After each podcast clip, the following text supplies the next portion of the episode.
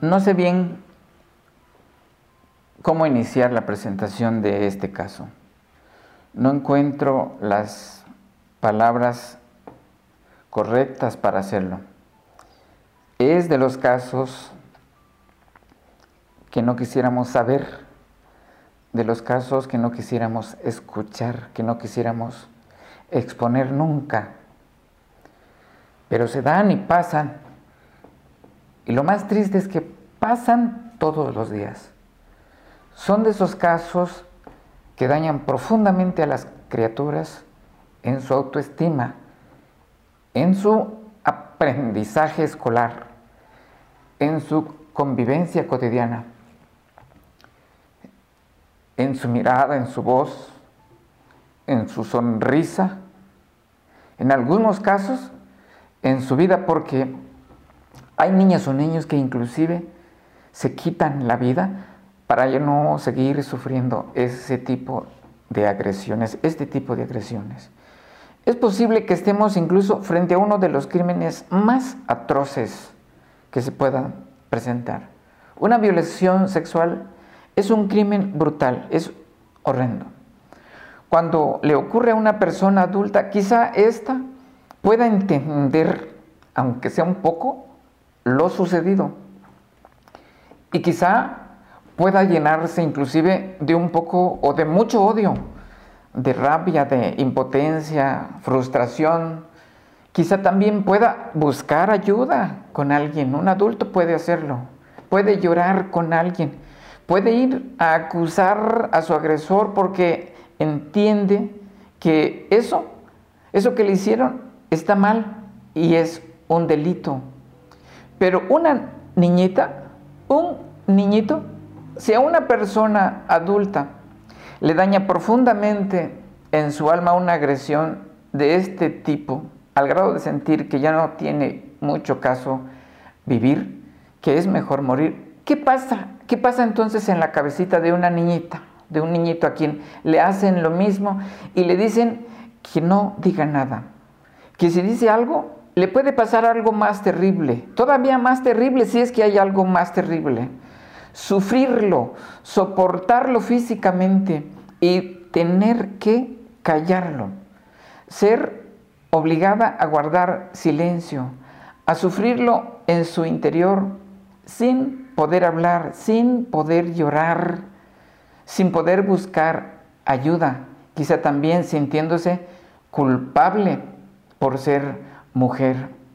Pero ha de ser mucho más espantoso que una niña sufra ese infierno infligido por su propio papá, en su propia casa, en su propia cama, y sufrir una, esta agresión, esta agresión física, encima de esta, sufrir el daño a su pequeña almita, sufrir encima de esto las amenazas de ser golpeada mucho más fuerte si se atreve a hablar. Ser obligada al silencio en un espacio donde hay tres personas, cuatro o cinco, seguramente es todavía mucho más fuerte que sufrirlo en donde no hay nadie a quien contárselo, porque no la estarían obligando a nada, no la estarían amenazando de nada, porque no hay con quien hablar. Pero encima de sufrir una, una agresión de un hombre fuerte que además tiene poder y tiene autoridad sobre ella porque es su papá y es quien le da dinero para un dulce o para comer, encima de eso ser obligada a callarse, ser obligada al silencio, habiendo tantas personas con quien hablar. Eso ha de ser todavía más duro aprender a callarse en medio de tantas personas quizá sea todavía mucho más infernal. Inicié este mensaje con una confesión. Ahora quiero terminarla con una solicitud. A ti, psicóloga, a ti, psicólogo con perspectiva de género, a ti te quiero pedir que de manera solidaria le ofrezcas apoyo a la niña que sale en esta entrevista. Te pido que si está en tu posibilidad, nos contactes para que podamos darle seguimiento a los traumas que esta víctima de abuso todavía le aquejan. Necesitamos de tu apoyo. Ella, ella te necesita. Bienvenidas y bienvenidos a Enfoque F. Este episodio de Enfoque F es traído ante ustedes por Mayan Harvest Green Coffee, café de mujeres. Somos una empresa de importación de café encabezada por mujeres chiapanecas. Estamos dedicadas a dar a conocer lo mejor del café de México en todo el mundo. Nuestras mujeres agricultoras te ofrecen los mejores frutos de su tierra.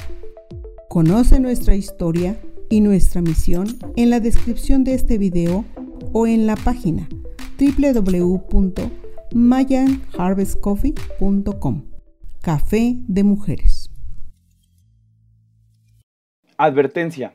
En este programa se ocultará y modificará el rostro y voz de la denunciante, para evitar ser identificada y revictimizada. También servirá para salvaguardar el derecho humano y constitucional de la presunción de inocencia. Todo esto en razón de que existe un proceso penal en marcha y porque la víctima aún vive bajo el mismo techo de su agresor. Muy bien.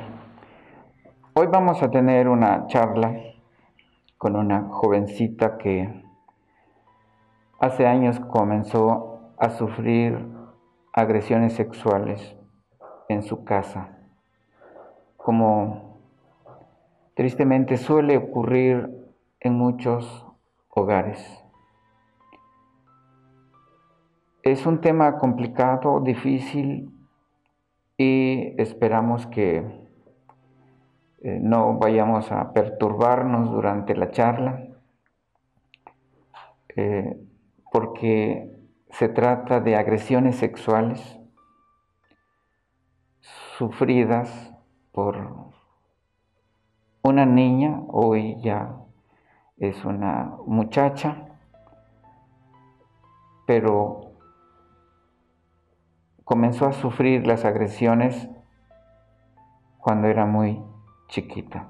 Es una persona, me parece que eh, me puedes decir si naciste en Comitán. ¿Esto es cierto? Sí. Naciste en Comitán y viviste en un clima familiar de mucha violencia. Sí. Violencia hacia ti, hacia tus hermanos y hacia tu mamá. Platícame un poquito de, de esos momentos de violencia, un ejemplo. Cuando estábamos arreglando y nos hacíamos rápido las cosas, cuando se enojaba mi papá y nos pegaba. Y les pegaba. Y luego supongo que tu mamá intervenía ¿Y allí qué pasaba? Eh, empezaba a golpear a mi mamá. ¿Y de eso pasó muchas veces? Sí. Desde muy chiquititos, ustedes. La parte difícil es la parte donde me has dicho que sufriste abuso sexual sí. de tu papá. ¿A los cuántos años comenzó? Ocho. Ocho años. ¿Ya estabas en la primaria? Sí. ¿Te acuerdas la primera ocasión? Sí, me llevó al cuarto, pero como que había algo que sentía que no estaba haciendo las cosas bien, entonces no me dejaba de lo que estaba haciendo. ¿Qué estabas haciendo?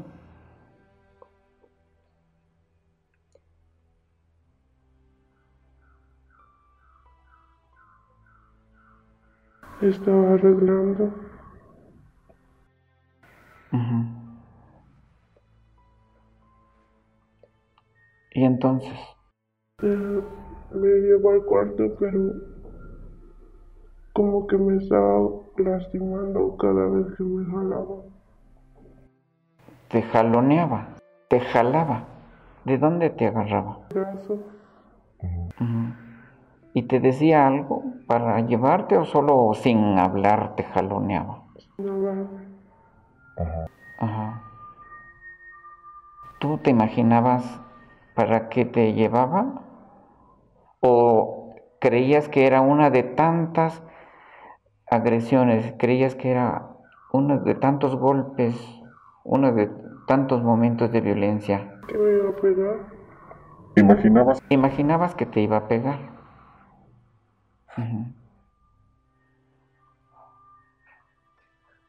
¿Y qué hacías?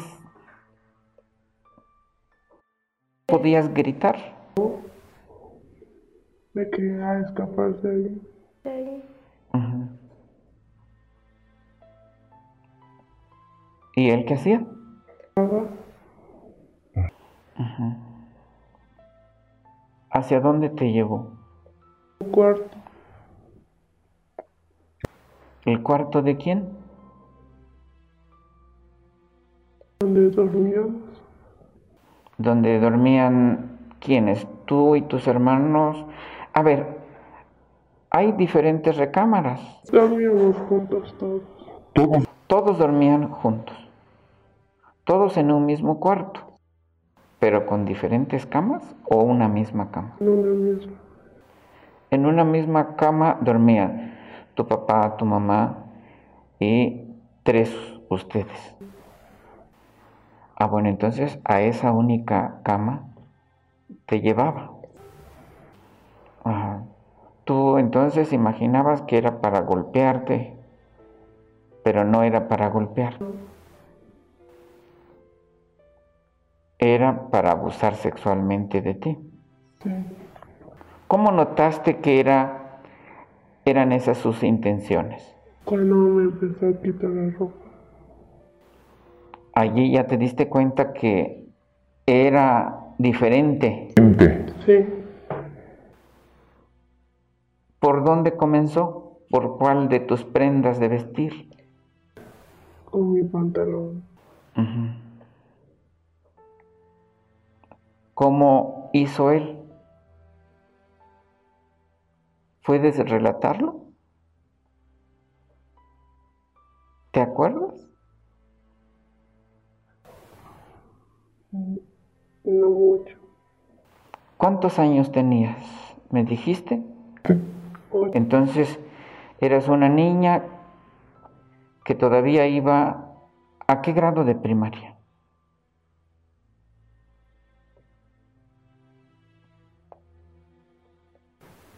Cuarto, Cuarto grado de primaria. Ese día no era día de clases. no. ¿No te acuerdas si era sábado o domingo? Era viernes de la tarde. Ah, viernes en la tarde. ¿Y dónde estaban los demás de la casa? ¿Dónde estaban tus hermanos? ¿Dónde estaba tu mami? Habían salido a comprar comida. Todos ellos. Sí, ¿Tú por qué no fuiste con tus hermanos a la, a la compra? porque mi papá no me dejaba salir con él. ¿Siempre o solo ese día? Casi siempre. Casi siempre no te dejaba salir. Sí, Él prefería tenerte ahí, sí, pero no sabías por qué. no. Entonces decías que comenzó con tu pantalón y los demás. ¿Y tú oponías resistencia? Sí, ¿Qué hacías? me movía, me quería salir del, del cuarto, pero él no me dejaba.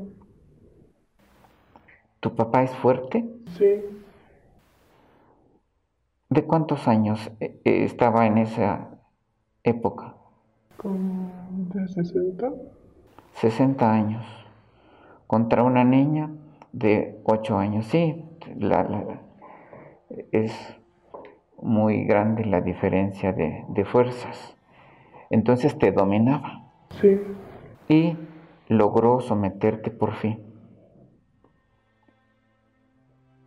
¿Recuerdas si te quitó toda la ropa? sí, me la quitó. Y entonces finalmente abusó de ti. Sí, Esa fue la primera vez. ¿Lloraste? ¿Desde antes comenzaste a llorar? ¿O lloraste en ese momento? ¿O lloraste después? Lloré después. Durante él estuvo abusando, ¿no lloraste? ¿O él te pedía que no lloraras? Que, que no hiciera ruido de lo que me dice. Que no hicieras ruido. Y por lo tanto, no gritaste, no lloraste. No, ¿No alcanzaron a llegar tus hermanos con tu mamá mientras abusaba? no, ¿Y a qué hora llegó tu mamá? como media hora después. ¿Y tu papá todavía estaba ahí? Sí, ¿Qué pasó después de que terminó de abusar? ¿Te dijo algo especial? Como no vayas a decir nada, algo que recuerdes? sí, me dijo que no dijera nada a nadie. Ujú. Si no me iba a pegar. Y no te atreviste a decirle a nadie. No, Me dices que tenías ocho años de edad y es- estabas en cuarto grado de primaria. Y que ese día tus hermanos tardaron un tiempo y ya llegaron como media hora después de que abusó de ti. Hasta ahí voy. ¿Te encontraron triste, llorando o ya te habías calmado? ¿Cómo estabas cuando ellos llegaron? yo estaba tranquila.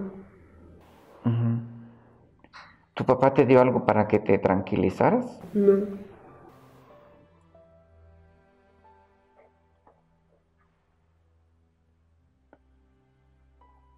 Entonces no te hallaron ll- llorando como para que preguntaran tu mamá, ¿qué tienes? ¿Qué te pasó, hijita? no, ¿Procuraste que no notaran tus lágrimas? ¿O tu papá te dijo, deja de llorar? ¿Cómo fue que lograste que no se notara que habías llorado?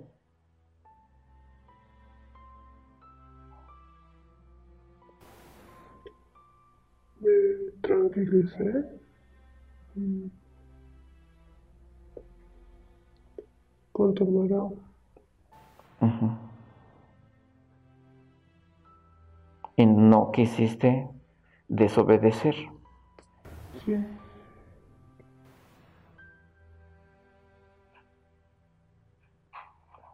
¿Cuánto tiempo pasó para que le dijeras a tu mamá eso que había pasado con tu papá?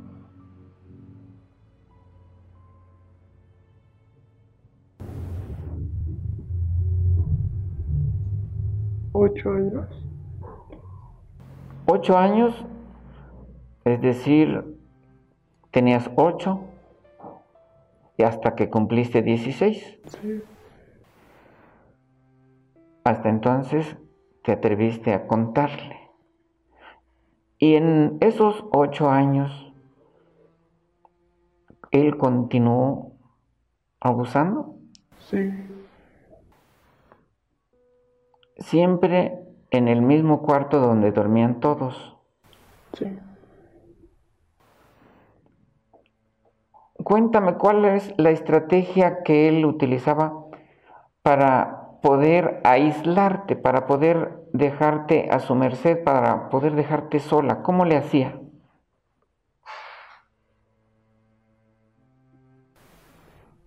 Pues mandaba a hacer cosas a mí mamá o a comprar cosas. Siempre era cuando ella salía. ¿Él lo planeaba o aprovechaba la ocasión? Aprovechaba. ¿Y tú pedías ir con tus hermanos, ir de compras? Sí, ¿Le decías a tu mamá sí. y no te llevaba? No, papá me, le decía que me iba a quedar. Él daba la orden, la indicación Sí, de que tú no ibas. Pero eso era siempre. sí, La intención de él entonces era justamente tenerte aislada. ¿Verdad? sí. ¿Cada cuánto ocurría los abusos? Checa si me puedes responder. ¿Cada cuánto abusaba de ti? Digamos, por poner una idea, ¿en una semana? ¿O en un mes? ¿En un mes cuántas veces ocurría? Creo que la semana eran tres veces. Tres veces a la semana. Entiendo que cuando tenías ocho años no podías quedarte embarazada.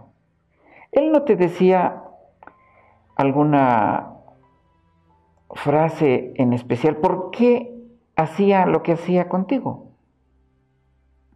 No, nunca me dijo. Solo te jalaba del brazo y te llevaba. Sí, ¿Tú considerabas que lo que estaba pasando con tu papá de 60 años, cuando tú tenías solo 8 años, era algo que no debía pasar? sí. ¿Quién te decía que era indebido o malo o incorrecto? Nadie, solo sentí que no estaba bien. Sentías que no estaba bien, pero sí también escuchabas en al- tal vez en la iglesia o con algún amigo que eso no debe pasar entre papá e hijos. No, no lo escuchaba. ¿Alguna vez platicaste con alguna compañera, amiguita, de lo que estaba pasando? No, porque dejé de hablar. Dejaste de hablar. Entonces en, en la escuela fuiste más silenciosa, Sí, te afectó. Antes de que él abusara de ti en la escuela, ¿cómo eran tus calificaciones?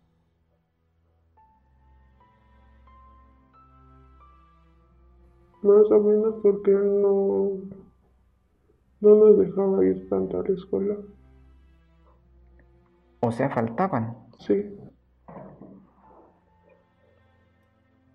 Por órdenes de él, no iban a clases. sí, ¿Por qué crees que no las mandaba a clases? porque para él no era importante la escuela. Y después de que él comenzó a abusar de ti, ¿te afectó en la escuela? Sí, de hablar, de juntarme con mis amigos. Ya no jugabas. Ya no, ¿Dónde te quedabas durante el recreo? en una banca. ¿Salías del salón? ¿Salías tantito? Sí, ¿No jugabas la pelota?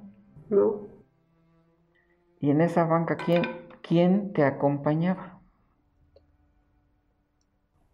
A veces mi amiga con la que empecé en la primaria. Con ella tampoco hablaste del asunto, No, pero ¿te nacía a veces querer platicárselo? no, ¿O seguías obedeciendo la orden de tu papá de no decir nada? sí, lo seguí obedeciendo. ¿Qué te imaginabas que iba a pasar si le platicabas a tu compañerita?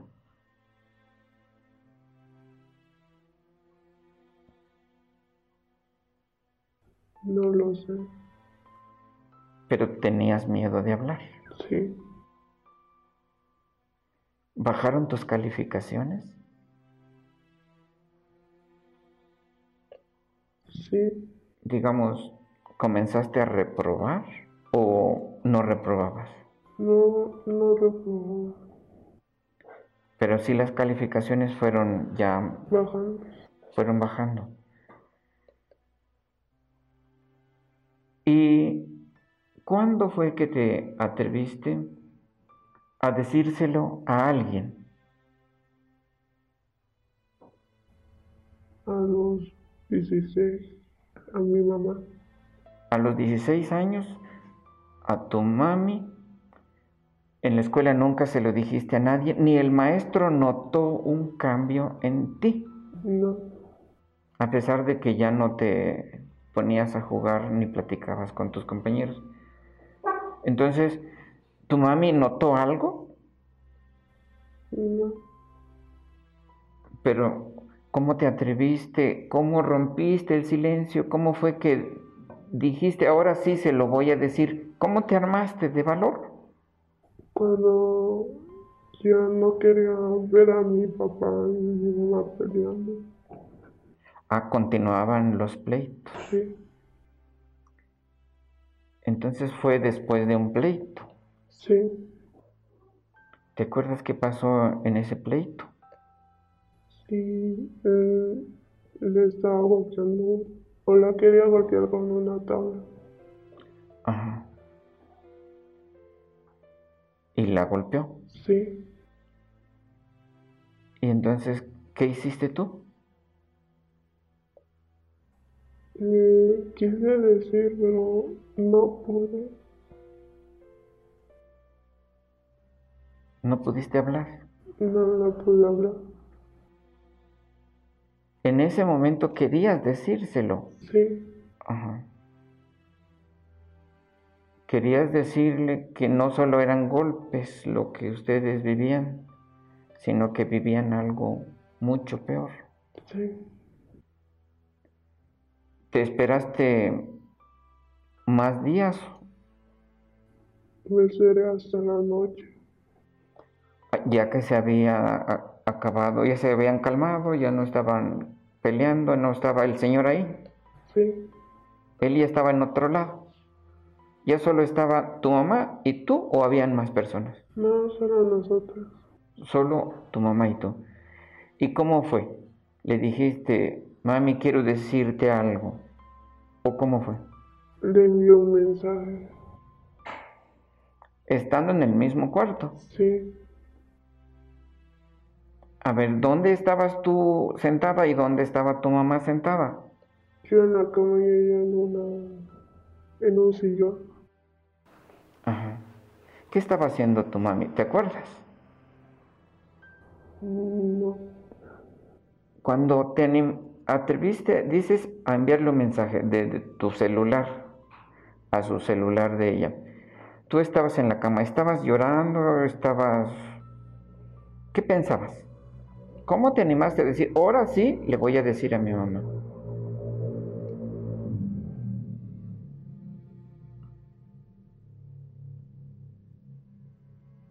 era para que ya nos saliéramos de la casa para estar más tranquilos.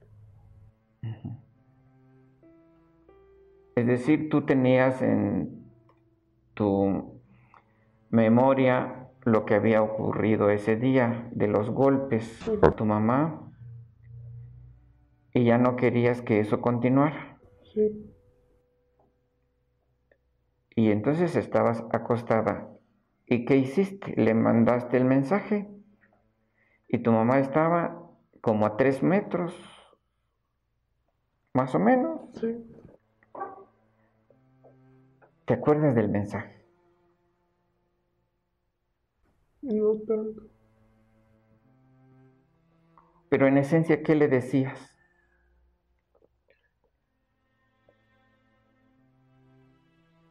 No tanto. No estábamos bien así como estamos viviendo. Que mi papá abusaba de nosotros. De ustedes. Sí, O sea, le dijiste, no estamos bien como estamos viviendo. Mi papá abusa de nosotras. ¿Dijiste nosotras? sí, No dijiste, mi papá abusa de mí. no, De acuerdo. Eso decía el mensaje. sí. ¿Algo más que decía? Que nos fuéramos de esa casa para ser felices los cuatro. Para ser felices los cuatro ustedes, tu mamá y tus tres, tus dos hermanos. Sí, Y tu mamá recibió el mensaje. ¿Viste cuando lo recibió? sí, ¿Estabas pendiente de su rostro, de su celular? no, Pero viste cuando le llegó. sí. ¿Y qué hizo tu mami? Se enojó Pero contigo o con... con mi papá. Ajá. ¿Y qué dijo? Que porque no le dije. Y respondiste, ¿por qué no le había dicho? No, no le respondí. ¿Y entonces qué pasó? ¿Qué hizo ella? ¿A ti te regañó? No. Yo no, no me dijo nada. ¿Bajó a ver a tu papá? No, ¿Qué platicaron? nada porque yo estaba llorando. Llorando. Tu mamá te consolaba. Sí, y ya nos fuimos a dormir. Ujú. Se fue ella a, a tu cama. Sí, ¿Y ahí platicaron más? no, Es decir, se enojó, prometió decirle algo, reclamarle o prometió ir a buscar a la autoridad. no me dijo nada, pero al día siguiente me dijo que sí estábamos de acuerdo de ir a demandar a mi papá. Ujú. Te preguntó a ti y a tus demás, a tu hermana, Sí, también al hermano. no, mi hermano, no. Solo ustedes tres, tu mamá y ustedes dos. sí, Entonces estamos hablando de que tu hermana eh, supo que tú ya le habías dicho sí, y ella también le contó. sí, Le contó no el día, no la noche del mensaje, sino el día siguiente. sí, el día siguiente le preguntó a mi mamá. Le preguntó si era cierto Sí, y ella contó su parte. sí, ¿Recuerdas que le dijo? que sí era verdad. Y esa vez escuché. ujú. Y comenzó ella a hablar. ¿Y qué decidieron? ¿Decidieron ir al Ministerio Público Sí, ese mismo día? no, al día siguiente. Y ya fueron los tres, las tres. Sí, El niño nunca lo involucraron. No, ¿El niño sabe? no, Él no sabe lo que pasó entre su papá y ustedes dos. no, Y en el Ministerio Público ¿Quién los acompañó? Un tío. ¿Hermano de tu mamá? Sí.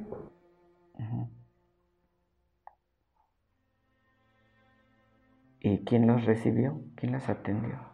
La licenciada Claudia. ¿Y allí qué pasó con la licenciada?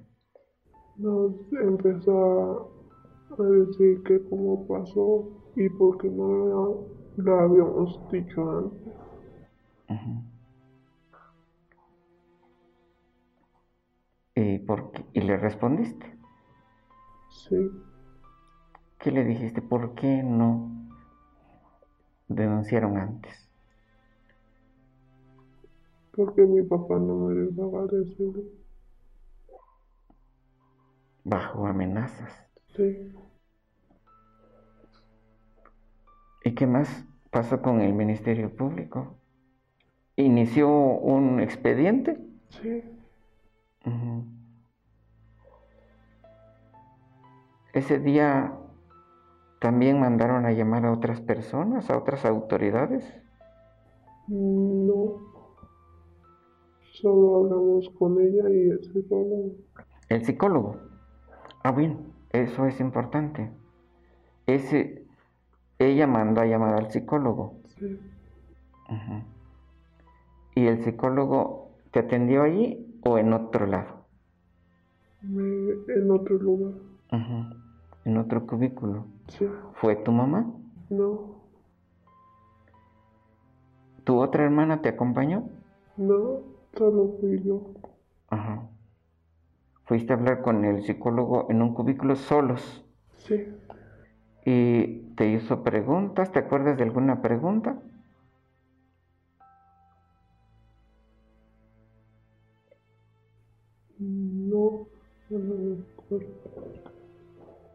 ¿Cuál era tu estado de ánimo? ¿Cómo llegaste cuando hablaste con el Ministerio Público? ¿Le contaste todo un relato largo o con preguntas y respuestas cortas como estamos ahorita? Sí, así como estamos ahorita.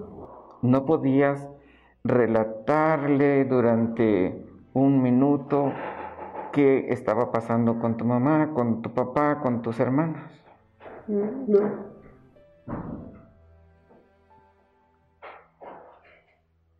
¿Lloraste cuando estabas en, ante la licenciada Claudia? No. ¿Y cuando estabas con el psicólogo? Tampoco. Entonces ya habías aprendido a no llorar. O, o llorabas también cuando estabas sola. Lloraba cuando estaba sola. Ante las demás personas no.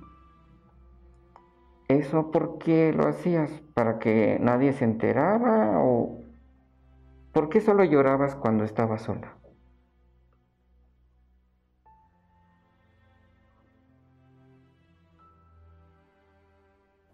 Porque ya no resistía. Pero no te atrevías a llorar. Tenías deseos de llorar y te aguantabas. Sí. Y cuando estabas solita, sí. Te preguntaba del llanto, si llorabas cuando estabas sola o cuando te entrevistaban o platicabas con alguien, porque el llorar es muy importante. El llorar es comunicar algo. Los niños lloran porque quieren decirle a su mamá que tienen hambre. Los niños lloran porque quieren decirle a su mamá que su ropa está sucia. Los niños lloran para decirle a su mamá o a sus papás que están enfermos o que les duele algo. Por eso te preguntaba de tu llanto, si llorabas cuando estabas sola, si llorabas cuando estabas con el psicólogo, con la Ministerio Público. ¿Por qué no llorabas? No quería llorar. No querías llorar. ¿Por qué no querías llorar?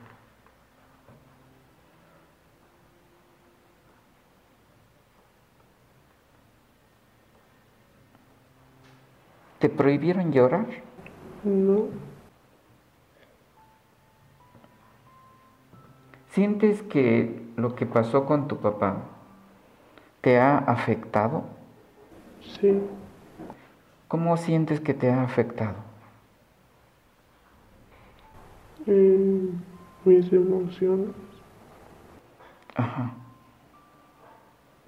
y en tener comunicaciones con las personas.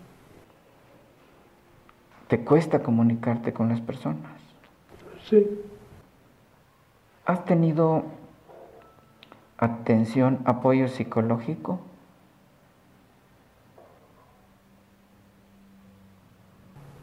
sí, ¿A dónde has ido que te apoyen? al hospital. Y allí has recibido terapia. Sí, ¿Cada cuánto vas? iba, fui solo dos días. Dos veces en todos estos ocho años. Sí, Ocho más años, ¿verdad? Porque tú hablaste a los 16 y desde ahí tu papá dejó de abusar de ti, sí, desde que le dijiste a tu mamá. Él cambió después de que le dijiste a tu mamá, después de que fui, fueron al Ministerio Público, ¿cambió? no, ¿Por qué dices que no cambió? porque él nos ha dicho que quiere estar con nosotros otra vez. Ha insistido en querer estar con ustedes. Sí, pero quiere estar con ustedes en la cama. ¿A eso se refiere? ¿O qué? Sí. ¿Se- ¿Te lo ha dicho a ti? sí. ¿Y tú qué le respondes? No le digo nada. Me voy de donde él ya no está. ¿Te vas a dónde? Me voy a mi cuarto. ¿Y te encuentras con alguien en tu cuarto? No, Y ahí sí lloras. sí, ¿Pero le respondes algo a tu papá o, o tampoco? Ni a él. Entonces en todo este tiempo solo dos terapias psicológicas. ¿Porque no has querido o porque no te las dan? ¿Por qué no vas más tiempo a terapia? Es muy importante la terapia. Porque el psicólogo nos estaba, pero no estaba cuando íbamos. Ah, les daba citas, Sí, pero él no estaba. ¿Cuántas veces fueron y no lo hallaron? como tres veces.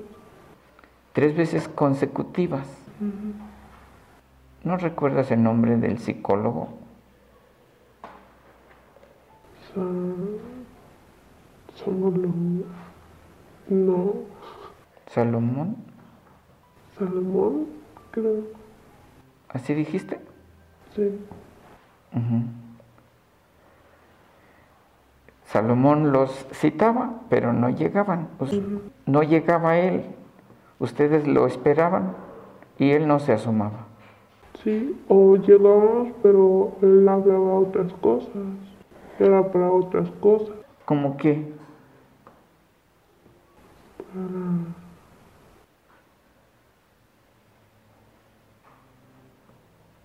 Hablar con mi mamá de trabajo, no sé. Y no para atender. Ujú. Entonces, el psicólogo del hospital no ha ofrecido su servicio profesional de la mejor manera para ayudarte. Y en el Ministerio Público, ¿cómo sientes? El en el Ministerio Público sí te están apoyando para que se castigue a tu agresor, a tu papá. No, no están haciendo nada. ¿Qué es lo último que han hecho en el Ministerio Público?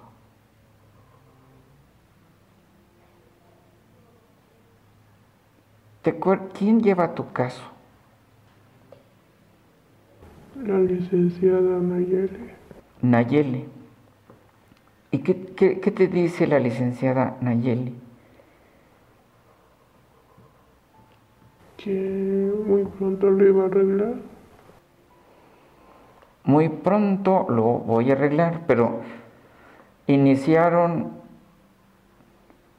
el expediente en el 2018.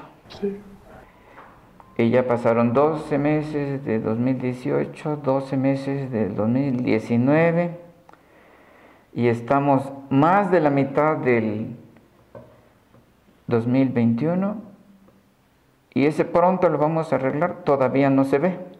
no, Me dijiste que traías el número de expediente. Sí. ¿Me lo puedes decir?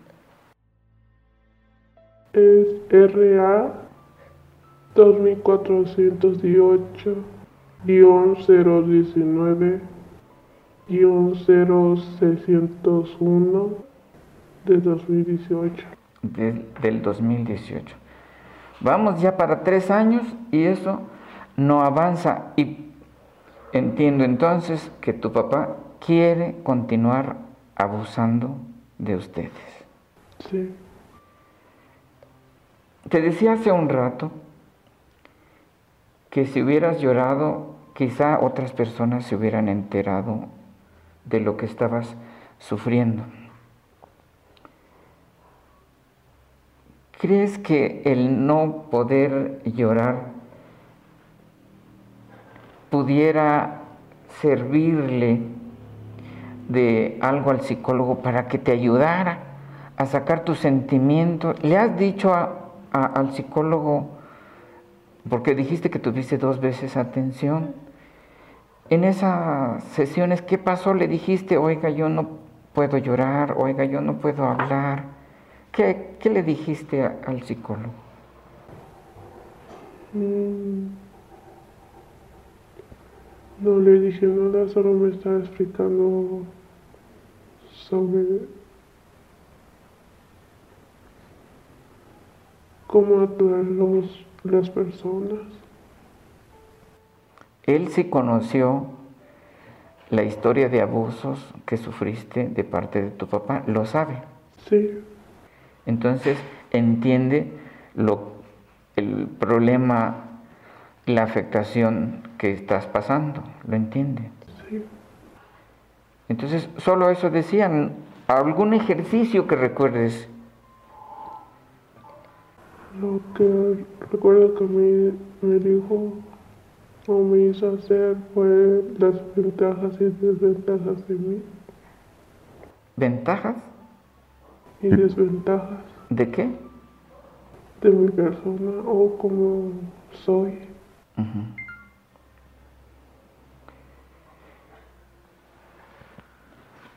Quiero volver otra vez, quiero que volvamos al asunto de el llanto. Porque pienso que si hubieras llorado, tu mamá lo hubiera notado, tus compañeros o tu maestro. Y sobre eso también quisiera yo que le dijeras a las niñas que es importante llorar.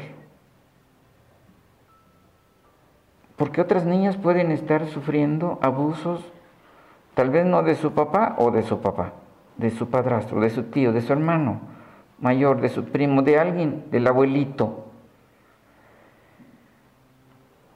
¿Cómo crees que las niñas deben enfrentar su caso? Porque ya viste que si no lloran, nadie se entera. ¿Por qué no le das un consejo a las niñas? Que se atrevan a llorar y a hablar. Diles algo a las niñas para que no sufran lo que tú sufriste.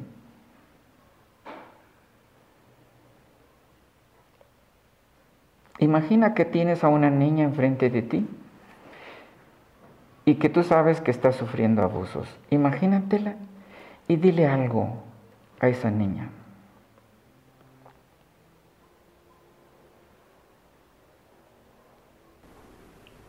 Que no tenga miedo de hablar con su familia o ya sea con quien sea para salir de eso.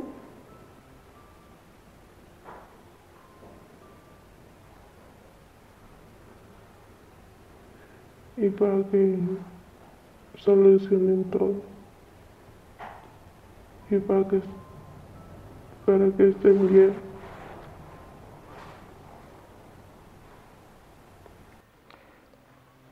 muy bien.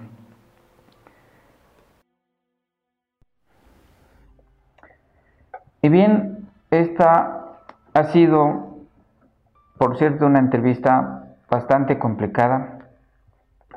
Por supuesto que no esperábamos que se diera de esta manera. Hubo un momento en el que inclusive sentimos que se estaba revictimizando a la chica, quien por todos los golpes a su alma, a su desarrollo afectivo que sufrió desde niña, no puede externar, no puede hilar muchas palabras a la vez como justamente venía ocurriendo en sus clases, en su escuela, como también ocurre en su convivencia cotidiana, en su casa, con sus amistades.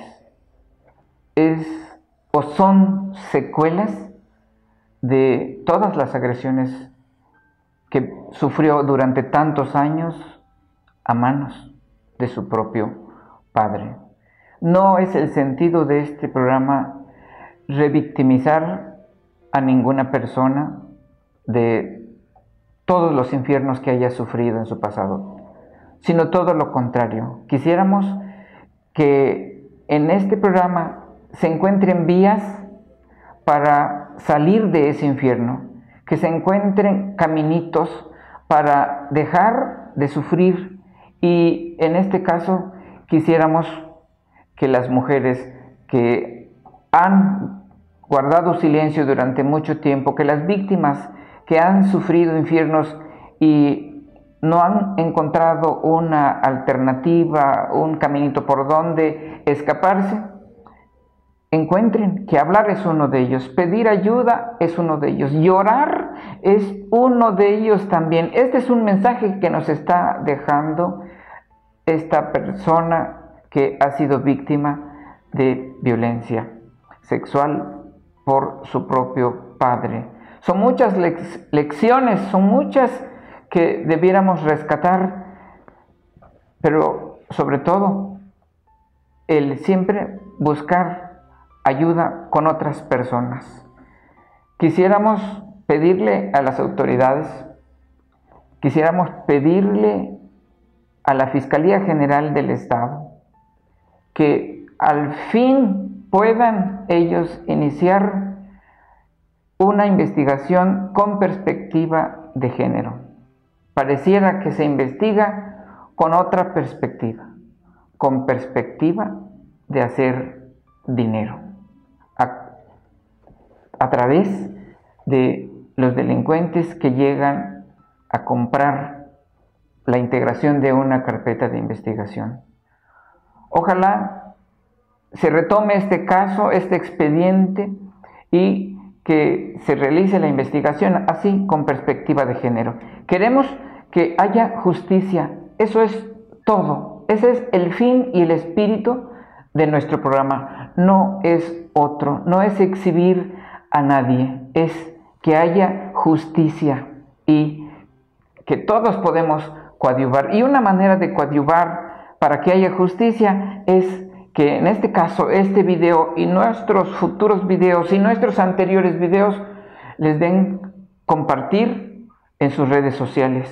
Que a nuestro canal de YouTube Enfoque F le den compartir, que activen la campanita, que se suscriban, no tiene ningún costo, que a nuestra página de Facebook de Israelí Ángeles y Fuentes contra la Violencia de Género también eh, le den me gusta y le den compartir para que muchas otras mujeres puedan encontrar aquí, en este programa, en Enfoque F, un espacio donde construir una vida libre de violencia. Eso es nuestro objetivo. Eso es a lo que le estamos invitando. Y otra vez reiterar, porque se me estaba pasando, a los psicólogos, a las psicólogas con perspectiva de género.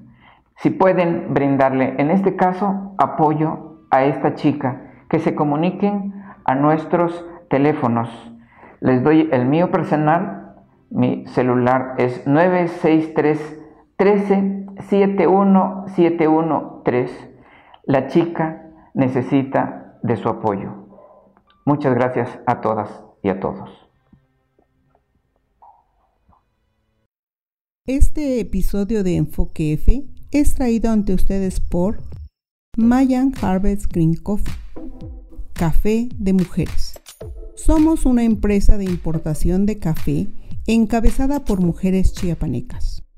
Estamos dedicadas a dar a conocer lo mejor del café de México en todo el mundo nuestras mujeres agricultoras te ofrecen los mejores frutos de su tierra. Conoce nuestra historia y nuestra misión en la descripción de este video o en la página www.mayanharvestcoffee.com. Café de mujeres. Paletas La Morita te invita a probar los más ricos postres helados de Comitán. Prueba nuestras paletas de nanche curtido, pistache o chimbo, todas hechas con frutas naturales. Pedidos al número 963-126-2016 o en nuestra página de Facebook Paletas La Morita, elaboradas en casa.